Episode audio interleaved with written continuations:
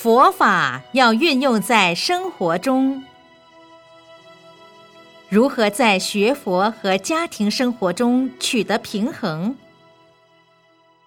学佛与家庭生活如何平衡？不一定是因为学佛才造成家庭不平衡。学佛将佛法运用到日常生活中，生活自然会平衡。有些人学佛后，每天做早晚功课，早上要两个小时，晚上也要两个小时，这样家庭生活一定不会平衡的。早上先生要上班。太太因为要做早课不理先生，先生一定会不平衡。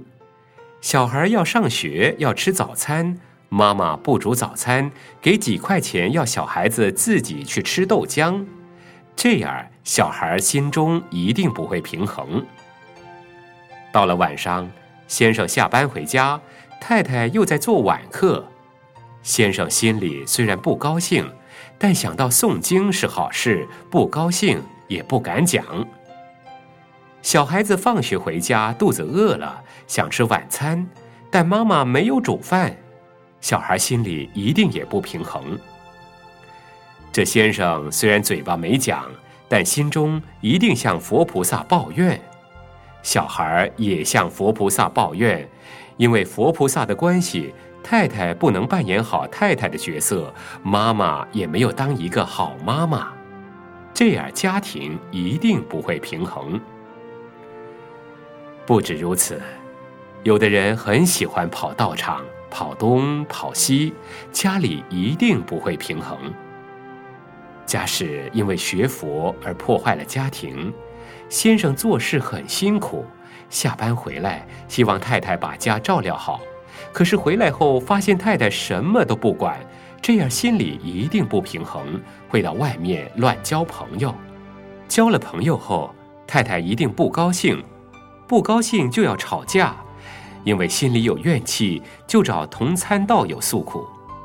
道友说：“没关系，没有丈夫没关系，来出家好了。”但是出家不是那么简单的，因为自己造成家庭不幸福而想出家。这样的信徒，佛菩萨不喜欢。如果来我们的道场出家，师傅绝对不要的。所以学佛要建设幸福家庭，让家里每个人都能幸福快乐，这样佛菩萨才会高兴。要把佛法运用到生活上，你会运用佛法，有没有上早晚课都没关系。但是要懂得布施。什么是最好的布施呢？每天看到先生要微笑，看到小孩也微笑，看到公公婆婆都能微笑，这样不用花钱的布施是最好的。有的人学佛后，衣服随便穿，吃也随便吃，把身体吃坏了，这样就不对了。学佛要开智慧。有的人不会煮菜，开了智慧就会煮菜。先生、小孩、公公、婆婆吃了以后都很高兴，这样就对了。如果学佛以后整天不讲话，像木头人一样，看到人也不打招呼，这样学佛就没有用。社会上很多人有个不好的习惯。很喜欢和邻居开巷子会议，聚集在一起说长论短，这样是很不好的。学佛以后，看到人常微笑，多和人问好，这样大家会觉得你做人很好。你不需要天天跑到别人家里聊天儿。如果别人有事时，你再去帮忙，他们会高兴。所以，我们要把佛法运用到日常生活。这样，家人、邻居、亲戚、朋友都会很高兴。学佛的人最忌讳的就是见到人一天到晚谈佛法，好像传教士一样。其实，我们只要把自己做好，把不好的习气改掉，表现好的一面，别人会觉得你很好，而来亲近你，想和你谈。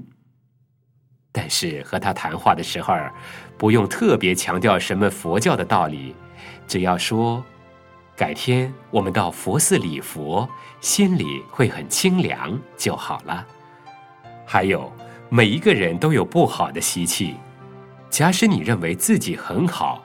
心想我是佛教徒，说别人这里不好那里不好，你说的越多，别人走得越远。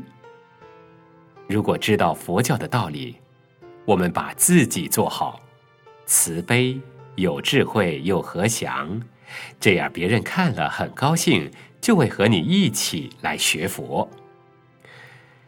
刚刚所说故事里的那位老太太。虽然她亲近出家人，跟在法师身边做事，但大家都怕她走得远远的，这样一点功德都没有。大家不要像他一样才好。